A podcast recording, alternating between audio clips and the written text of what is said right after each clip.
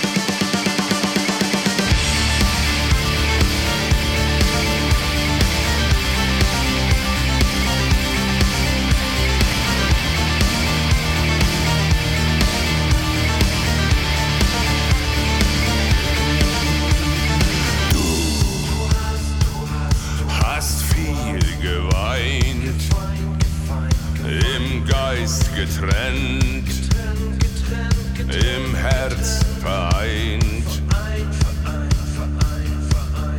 Wir sind schon sehr lang zusammen, dein Atem kalt, das Herz in Flammen.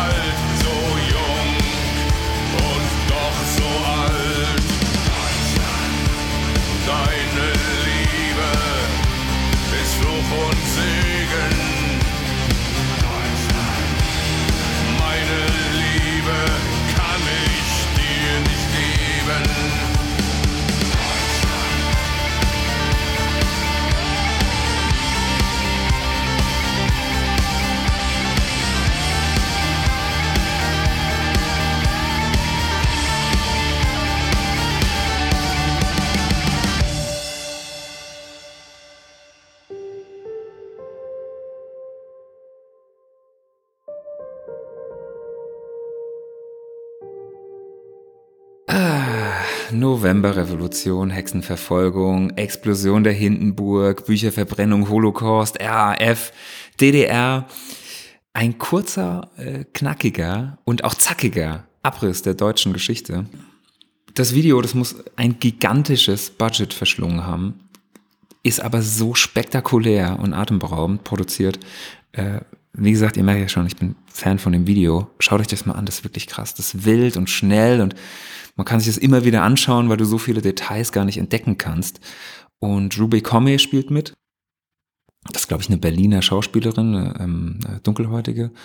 Und sie spielt die schwarze Germania in ständigem Kostümwechsel zwischen den Szenen, springt zwischen den Zeiten, hat so einen abgeschnittenen 3D-Kopf von Till Lindemann unterm Arm und spielt praktisch immer fantastisch. Und wenn die raucht, Gott, oh Gott, wenn die raucht, da wäre ich ganz nervös. Naja. Der Beauftragte, der, tut mir leid, dass ich lache, aber es ist halt krass, wie, wie wir immer wieder in die Rammstein-Falle tappen. Ähm, also ich versuch's, ich versuch's neutral vorzutragen. Der Beauftragte der Bundesregierung für jüdisches Leben in Deutschland, der hat zur Veröffentlichung dieses Videos gesagt, ich zitiere, es ist eine geschmacklose, geschmacklose Ausnutzung der Kunstfreiheit und es dient nur der Verkaufsförderung des neuen Albums. Und das stimmt wahrscheinlich. Natürlich. Es ist jetzt aber auch nicht völlig plump. Also es ist jetzt nicht nur reine Provokation. Spannend ist natürlich, dass die Band, die ja selbst offenkundig ein ernsthaftes Problem hat mit Gewaltdarstellung, ähm, dass die sich eben ausschließlich Themen der deutschen Geschichte widmet, also in dem Video, äh, die alle eben in, in großer Gewalt eskalieren.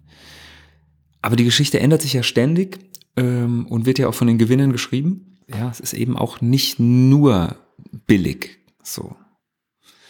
Ja, mehr Kalendersprüche habe ich jetzt, habe ich da jetzt nicht anzubieten. Zur Musik. Die Musik ist so, ja, ist halt Rammstein, ne? Die ist ganz gerade. Four to the floor. Boom, tschack, boom, tschack, boom, tschack. Wie eine Maschine läuft so durch. So ein bisschen Wagner-mäßig. Und Wagner weiß man ja, es sind alles Nazis. Alles klingt wie Hitler. Gefahr. Äh, es ist also fett produziert. Wahrscheinlich so fett, dass äh, als das rausgekommen ist, hat dann hat jede weltweit jede Metal und Rockband hat sich gedacht, boah, ich will, dass das so klingt. So alles hat so ein bisschen seinen Platz in der Musik. Nichts ist mehr dynamisch, alles ist irgendwie so ja, High-End wie eine Maschine eben. Zu den Texten. Das ist so ein emotionaler Abriss zum eigenen Verhältnis zum Vaterland. Glaube ich. So, ich habe Till jetzt nicht gefragt, aber so, so äh, das, also alles hat so eine atmosphärische, elektronische Substanz, hat so einen martialischen Sound, immer wieder Wiederholung, immer wieder so Gewalt in den Texten. Und das ist ja einfach das Grundkonzept von Rammstein. Und war es auch schon immer. Und wenn dann noch jemand tief singt und das R so rollt, dann äh, klingt das für jeden Bulgaren, klingt das ja schon mal von vornherein gefährlich. Dann ist fast egal, was der singt. Und das Nervige daran ist natürlich, dass das ja auch alles jetzt nicht wahnsinnig subtil ist. So, das spielt immer mit Grenzüberschreitungen. Alle auf der ganzen Welt müssen immer die Texte mitsingen können. Äh, also zumindest so die Buzzwords, so Hass, Menschen, Feuer, Autobahn, Bratwurst. Und das ist halt einfach nicht, jetzt nicht wahnsinnig raffiniert weder die Musik noch die Texte. Aber erwartet man jetzt Raffinesse von Rammstein? Nee. Bertolt Brecht und äh, Mackie Messer, da heißt es, und der Haifisch, der hat Zähne und die trägt er im Gesicht. Und Mackith, der hat ein Messer, doch das Messer sieht man nicht. Und bei Rammstein heißt es, und der Haifisch, der hat Tränen und die laufen vom Gesicht. Doch der Haifisch lebt im Wasser, so die Tränen sieht man nicht. Ist jetzt kein Geniestreich, aber schon einigermaßen lustig. Also, ich bin dabei. So, und man muss unbedingt nochmal sagen, dass Rammstein kein Rechtsrock ist.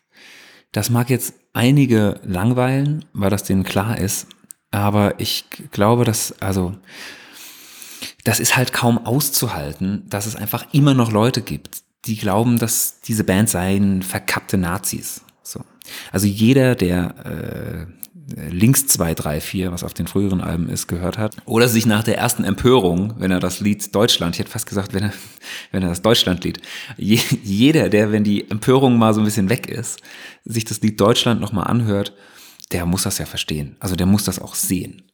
Es gibt auch live gibt's auf der Bühne praktisch keine Ansagen. Es gibt keine Gitarrensoli, es wird nicht geklatscht, es wird nicht gekuschelt mit dem Publikum.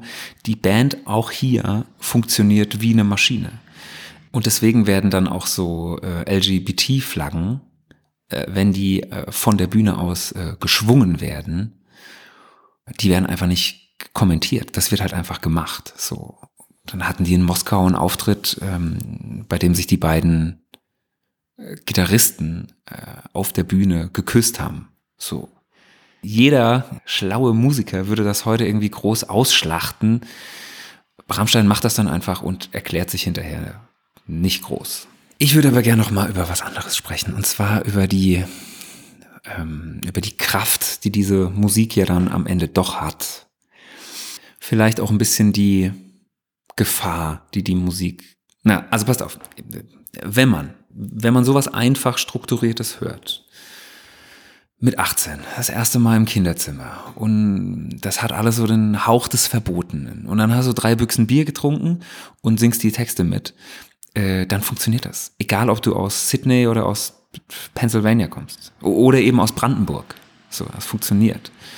Und kurzer Paradigmenwechsel, wenn man diese Musik eben nicht nur hört, äh, sondern selbst auf der Bühne steht und die äh, diese Musik einem, ich sage jetzt mal, geneigten Publikum vorspielt, dann ist die Emotion im Raum schon einigermaßen krass. Wenn jetzt allerdings auch noch Feuer aus deinen Händen sprüht, dann kommt äh, wieder Wagner ins Spiel.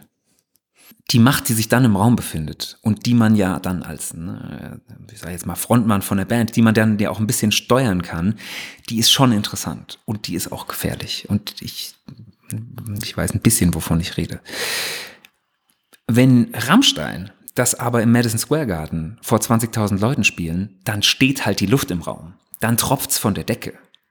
Dann kann man auch schon mal so Allmachtsgefühle bekommen. Dann sind nämlich diese Kasper, die das äh, Kapitol gestürmt haben, da sind die ein Witz dagegen. Dann nimmt Till nämlich hier die äh, Penis, äh, die Gummipenispumpe mit und dann stürmen die nämlich das Weiße Haus.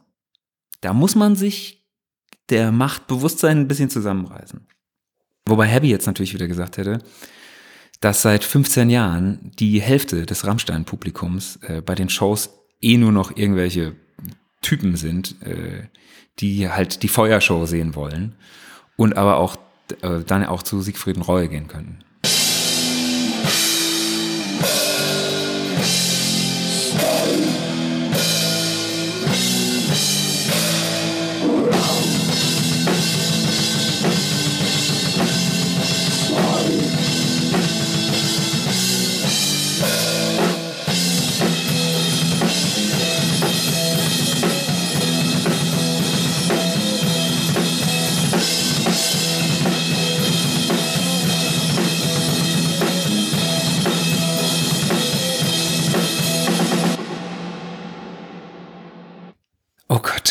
Das fehlt.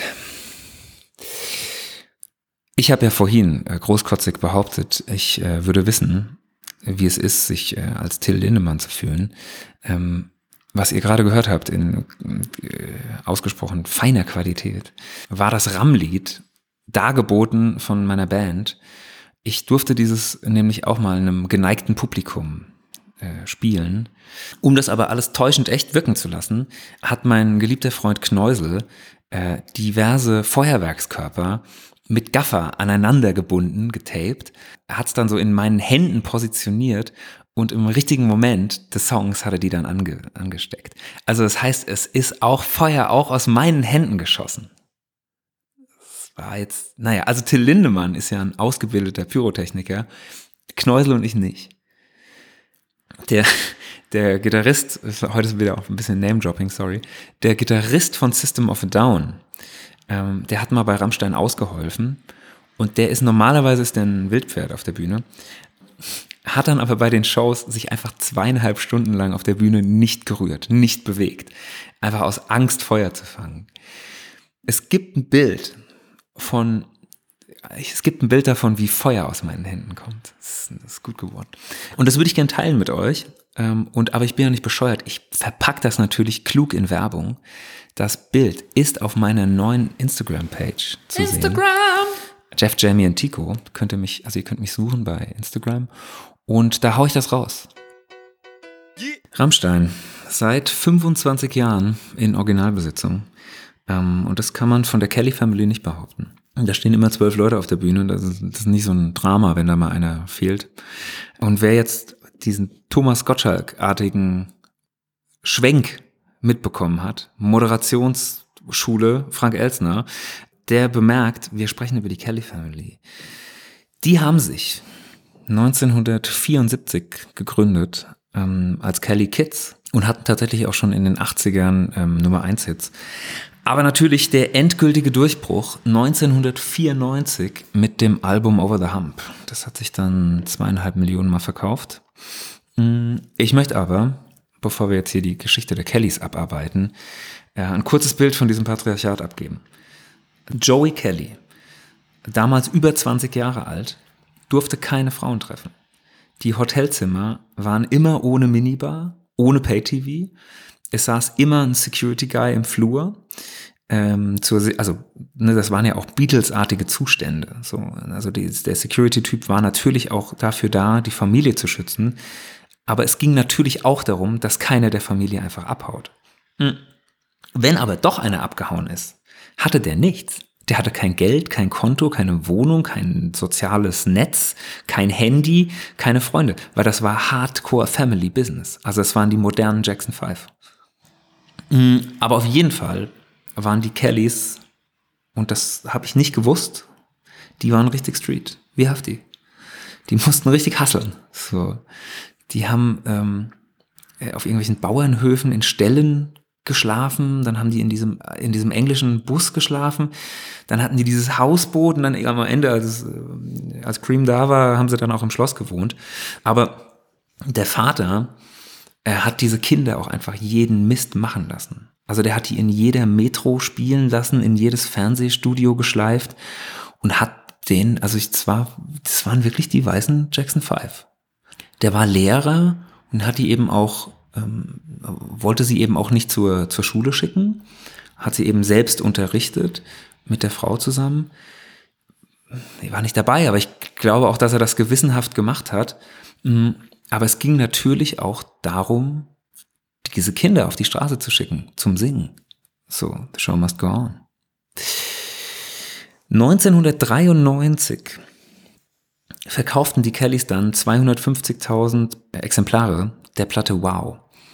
Und jetzt sind wir wieder beim Hasseln. Die haben die nämlich auf der Straße verkauft. 250.000 Platten. Da würde hier äh, Young Horn, der würde ein Gartenfest machen. Ähm, jetzt muss man wissen, 93 haben selbst die größten Künstler pro verkaufte CD damals ungefähr eine Mark bekommen. Wenn die Kellys natürlich 250.000 Platten selbst auf der Straße verkauft haben, haben die natürlich einfach alles einkassiert. So wahrscheinlich haben die noch nicht mal Steuern bezahlt. Joe Kelly hat auch in einem Interview erzählt, dass die sich jahrelang die Gage nach den Konzerten äh, bar auszahlen haben lassen. Also in, in meinem Kopf, ich sehe diverse Familienmitglieder nach so Konzerten in so gelben Säcken Bargeld in den Kellybus tragen. 1994, ähm, wie gesagt, Over the Hump und dann hatten sie auch den Durchbruch und dann ging es halt ab damals. Bravo TV, Starschnitt, ähm, alles Zeug. Ähm, da haben die dann die Westfalenhalle ausverkauft und das war für die natürlich schon ein Ding. So, das ist schon krass. Ein Jahr später, 1995, haben die die Dortmunder Westfalenhalle neunmal hintereinander ausverkauft. Das ist schon krass. Wenn du heute die Kelly Family sehen willst, und die sind nicht gerade wieder auf äh, 25 Jahre Anniversary Tour, ähm, kannst du bei der TUI so ein Cruise Ship buchen mit der Kelly Family drauf. Kann man das mit Rammstein auch machen? Oder wie ist es?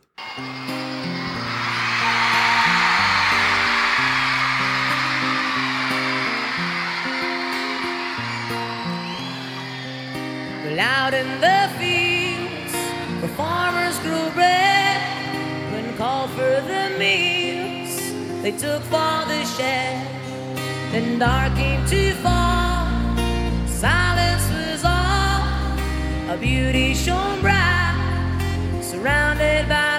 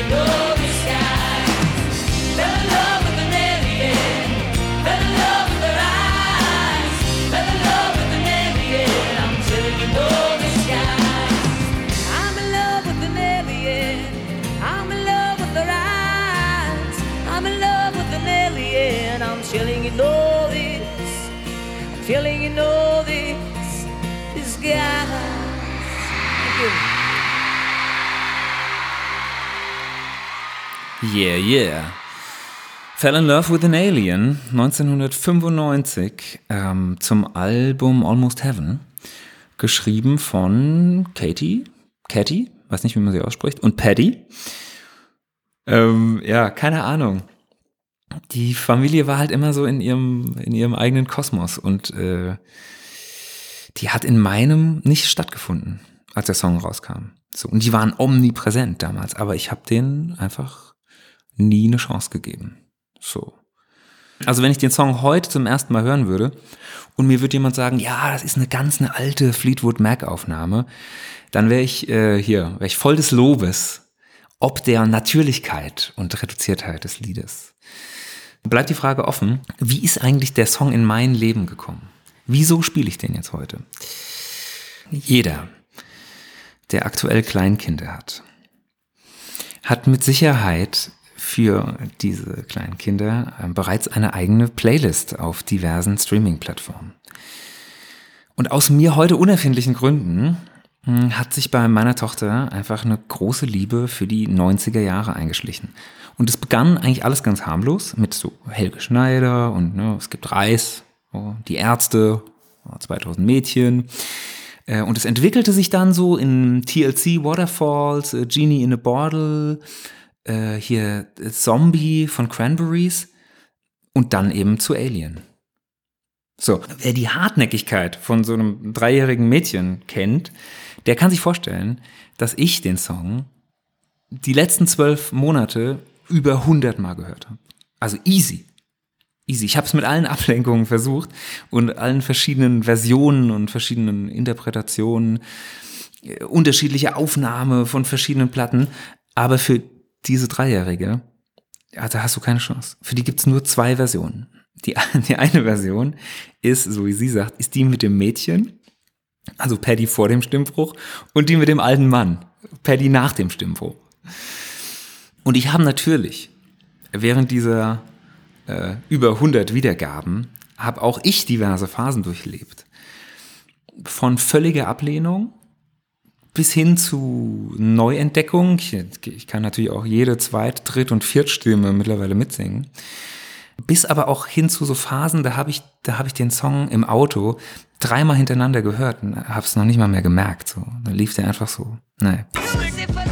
Äh, Ich, ich komme, wie, wie ja praktisch immer in, in meinem Podcast, zu diesem Christine Westermann-Moment. Also so, ich versuche dann innerhalb, innerhalb des Podcasts, versuche ich dann, äh, mich selbst mit in den peinlichen Raum zu nehmen, um so fünf Minuten noch so ein intensives, gesellschaftskritisches äh, Gespräch zu führen. Aber der Rest von meinem Podcast und meinem Kopf ist wie Götz Alsmann, der ständig irgendwo rumsitzt und aber eigentlich einen Quatsch erzählen will. Ich möchte nämlich mal kurz ähm, über das Thema Heimat sprechen. Ich befinde mich nämlich selbst gerade in so einer Einbürgerungsphase und stelle mir eben auch selber so die Frage, so den, den Unterschied zwischen Heimat und Zuhause und was das eigentlich hat, das, mit was das was zu tun hat, mit Grenzen und Pässen und Sprache und Kultur und Freunden. Oder ob das am Ende doch alles nur die, hier, das äh, Karotten-Kartoffelgemüse von der eigenen Mutter ist. Und lerne gerade über das Land, in dem ich mich jetzt gerade einbürgern lasse, habe ich jetzt gerade eben über die Geschichte gelernt. Ne? Also wir haben ja auch heute schon über Geschichte gesprochen und über Deutschland. Ähm, und kann ich denn selbst was für die Geschichte des Landes, in dem ich geboren wurde, oder beziehungsweise die Geschichte des Landes und meines Personalausweises? Oder wird man da irgendwann von freigestellt? Oder also freigestellt meine ich im Sinne von, ist irgendwann der Zeitpunkt erreicht, wo man dann sagen kann, was kann ich denn dafür? Oder bekomme ich jetzt automatisch einen Anmeldeantrag äh, hier als Parteimitglied von der AfD geschickt? Wie, wie verhält sich das jetzt hier? Naja, vielleicht reicht es einfach, wenn wir sicherstellen, dass sich die Geschichte nicht nochmal so wiederholt. Das wäre schon mal ein Anfang. Die Kellys wissen wahrscheinlich jetzt nicht, wovon ich rede oder was das bedeuten soll. Heimat. Hm, Die waren ja auch kaum irgendwo zu Hause. Der Vater hat, ne, ich, ich erwähnte es, der Vater hat die überall mit hingeschleift. Amerika, Italien, Spanien, Frankreich, äh, Irland. Und wenn es gut lief, so, ne, Anfang der 90er, dann haben die auch mal ein Schloss gekauft und haben da zusammen gelebt. Aber diese Suche nach Heimat, das haben die Kellys, ach, die Suche ist ja das Falsche, so, also diese, dieses Nicht-Wissen, was das bedeuten soll, das haben, das haben die Kellys wahrscheinlich wie Rammstein. Also die Heimat Rammsteins äh, ist wohl Deutschland, aber die Herkunft ist natürlich die DDR. Und jetzt äh, jährte sich ja auch gerade wieder der Mauerfall und ähm, dann war das ja auch wieder fett in den Medien. Also die Geschichte nochmal Begrüßungsgeld und Treuhand und Stasi-Akten. Mm, Ich glaube aber nicht, dass wir oder ich als Wessi das verstehen kann. Erstens war ich zu, zu klein, zweitens war ich nicht dabei und ich kann das Gefühl nicht so richtig nachvollziehen, aus dieser Umgebung gerissen zu werden. Ich habe die Bücher von Flake gelesen, der ähm, seines Zeichens hier der Keyboarder von Rammstein ist. Und da hatte ich immer so ein bisschen das Gefühl, ah, der verklärt das, diese Zeit in der DDR. Und finde mich dann aber auch wieder in dieser fetten Wessi-Position, dass ich mir dann immer denke, so, ja, wieso spricht er denn da so positiv, drüber? Das war doch alles, war doch nicht geil da. Und dann denke ich immer an den Ärzte-Song Hurra, in dem es eben drum geht, dass man eben als Mensch aus den damaligen neuen Bundesländern in den Westen kam, also ist eingemeindet worden, so, und hatte das dann alles zu fressen. So, und alles mit so einer, hey, was ist denn euer Problem? Ist doch alles jetzt prima und ihr hattet ja nix und komm, ist mein, ist mein Podcast. Ich kann machen, was ich hier will. Wir hören ihn schnell an. Das ist, so machen wir es nämlich jetzt. Viel Spaß. Die Ärzte mit Hurra.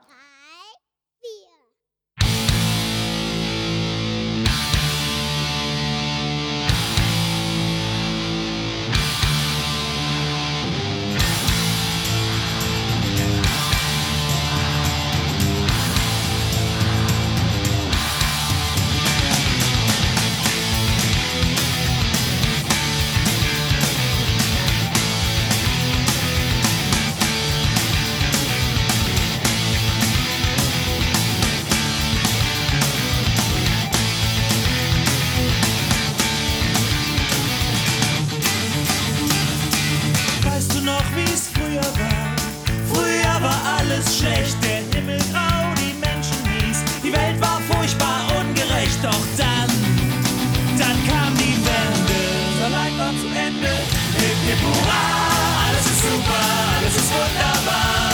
Hip hip hurra, alles ist besser, als es damals war. Früher waren wir alle traurig, wir weinten jeden Tag, es nieselte, wir waren oft krank. Jetzt ist alles total stark, jetzt lachen immer alle und reißen ständig Witze. Wir sind nur noch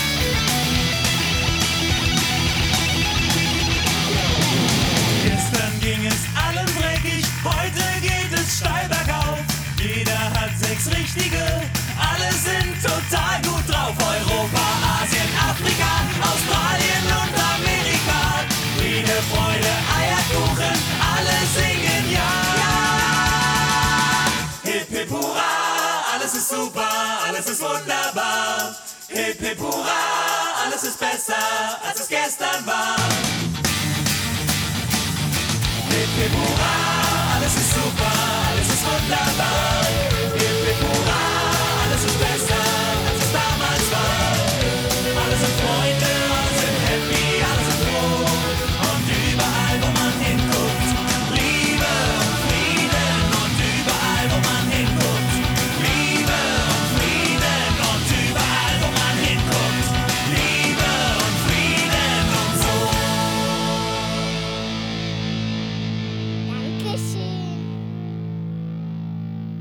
Bitteschön, Schätzchen. Ja, Rammstein und die Kelly Family. Beide Bands immer so ein bisschen missverstanden. Mm, Beide Bands haben sich auch nie erklärt.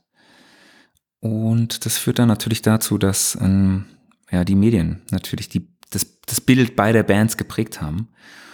Und meiner Meinung nach sind die auch beide unterschätzt. Also man hat immer, ich, ich habe immer so ein bisschen, ich bekomme immer das Bild von so plumpen Ossi-Rechtsrock-Typen oder hier äh, müffelnde Hausbootkinder. Und vielleicht konnte ich heute ein bisschen dazu beitragen, dass, ähm, dass das jetzt anders wird.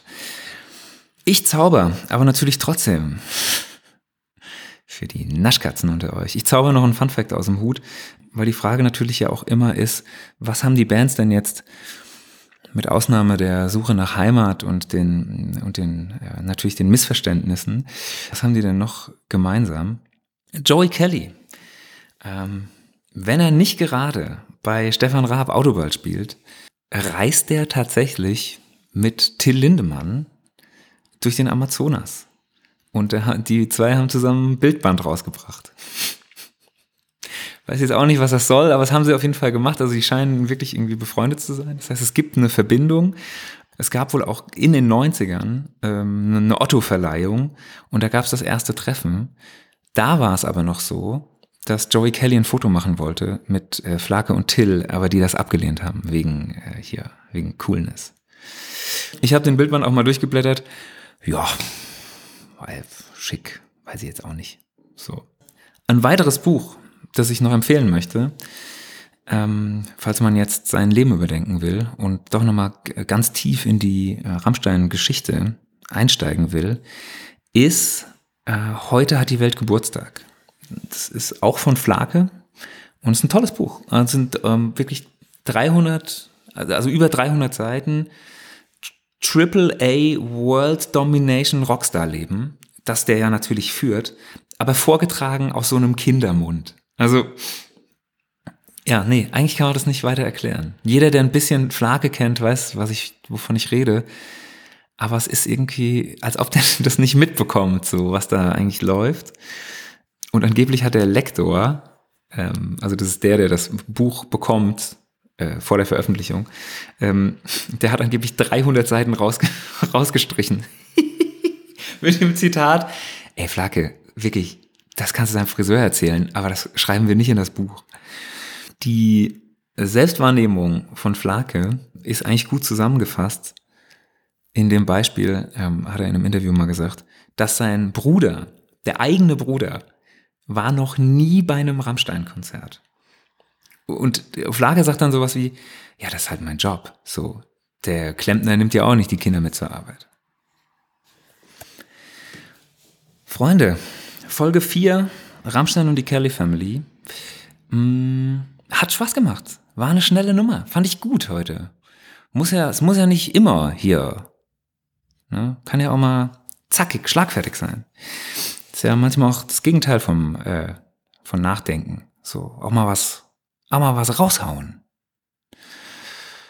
Als letzten Song will ich euch noch eine Version von äh, Sonne spielen. Die ist fantastisch und die ist auf dem 2015er Album Klavier erschienen. Und da wird Rammstein auf einmal auch was für Mutti. So. Ähm, könnt ihr dann kaufen zum, äh, komm, nee. Ich glaube, bei Ram Rammstein braucht keine Kohle. Also braucht ihr nicht kaufen, äh, kauft was anderes. Ist trotzdem geil. Also man hört auch dem, dem Klavierstück an, wie viel Substanz am Ende auch dann doch in der Musik steckt. Und äh, wie ich vorhin noch behauptet habe, dass der Musik an Raffinesse fehlen würde, äh, ist hier auch wieder widerlegt. Naja, wir hören uns das nächste Mal wieder. Ich habe schon Ideen wieder, was die nächsten Folgen sein können. Und wenn ihr welche habt, dann lasst es mich wissen. Ich habe immer noch keine Shownotes. Also ich habe bestimmt welche, aber ich habe mich noch nicht gekümmert. Aber ich bin ja jetzt auf Instagram. Jeff, Jamie und Tico. Alles ohne Schnissel, ohne Schnassel, kein Komma, keine Leerzeichen. Einfach Jeff, Jamie und Tico. Und da könnt ihr mir schreiben, wenn euch das gefällt oder auch wenn ihr das kacke findet. Das ist ja okay. Man muss ja auch nicht alles geil finden. So, Schluss mit dem Gelaber. Freunde, auf bald.